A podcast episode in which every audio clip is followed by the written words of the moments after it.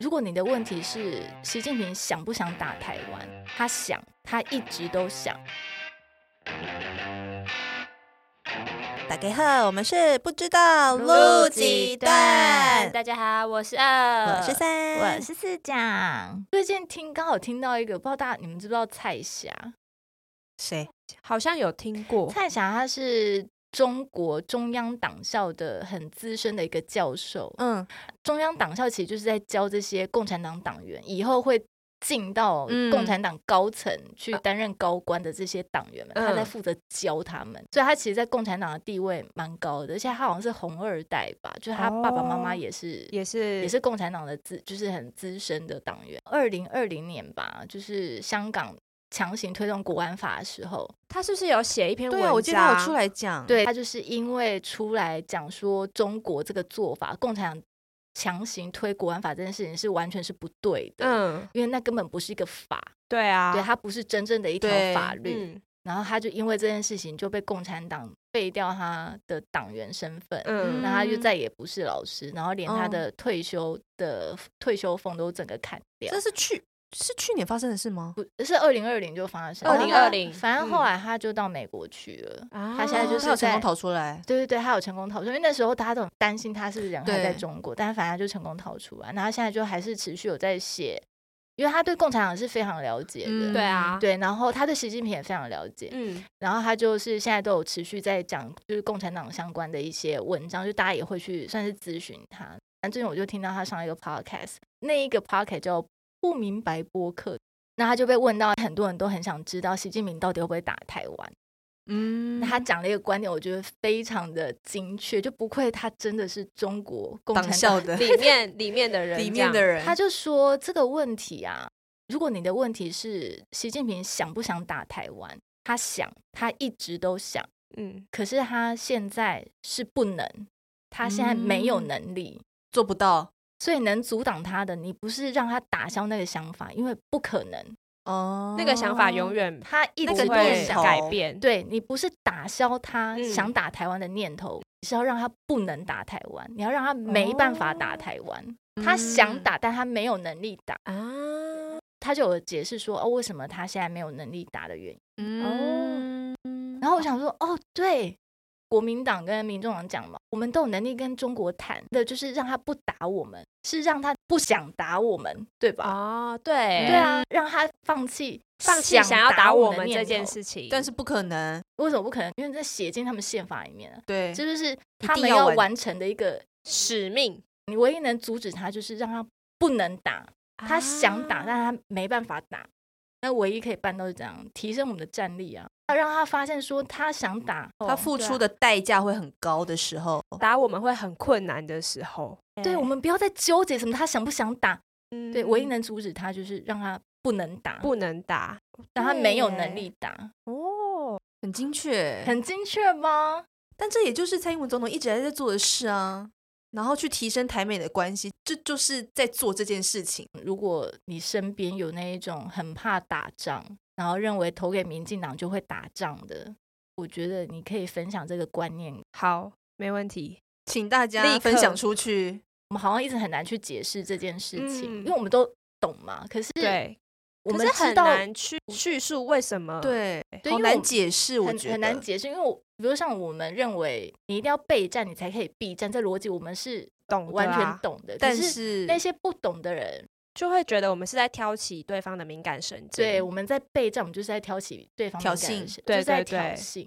如果用我们挑衅，代代表说我们在引诱他，让他想打。前提不对啊，你预设前提就是错了，你没有办法改变他的想法，因为他一直就是想，从他上任他就想。，他从小时候就是想吧应该没有到那么夸张。为什么他会把打下台湾当成一个他一定要完成的目标？他在节目里面他有讲，嗯，算是他的历史定位之一吗？对，呃提到一段历史，就说哦，为什么这就是他要做的事情，而且他一旦做了，他就会名留青史的原因。啊，大家可以去去听听看。去听看看。那最近 侯友谊他不就有讲这一句话？我跟赖清德、肖美他们不一样，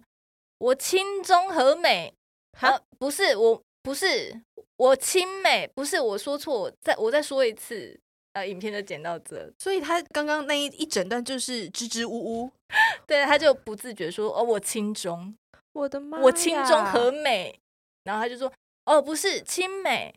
不是。”我再说一次，我的妈这呀！啊个也太难看了吧？就是一不小心说出了他的内心话，这样子。但从他证件就看得出来，他就是完全亲中啊。啊他们不会说自己亲中，他们会说有能力可以跟中国谈。最近对呃美中台的关系都是研究很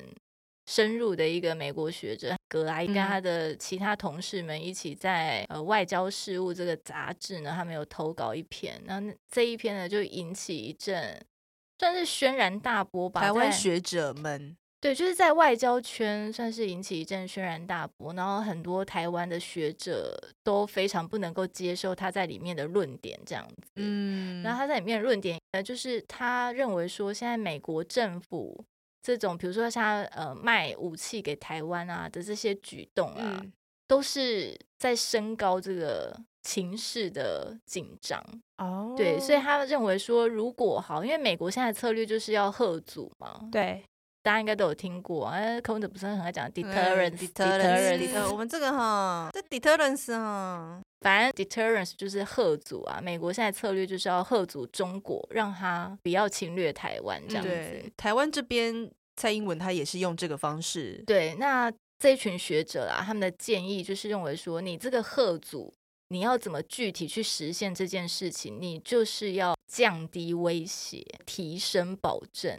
降低威胁就是他所说的美国不要太明目张胆的支持台湾，在帮台湾武装自己。哈，然后另外呢，还要降低什么样的威胁？他有讲到说，中国应该去修改它的反分裂法，它里面的用字遣词呢，应该要拿掉一些就是比较具争议的部分。再来，台湾也有需要做的地方哦。对台湾要怎么降低威胁？因为他们已经认为赖清德是会赢得这对场总统大选，嗯，赖清德应该要去修改民进党的党纲，他哈，们在一九九一年的那个台独的党纲。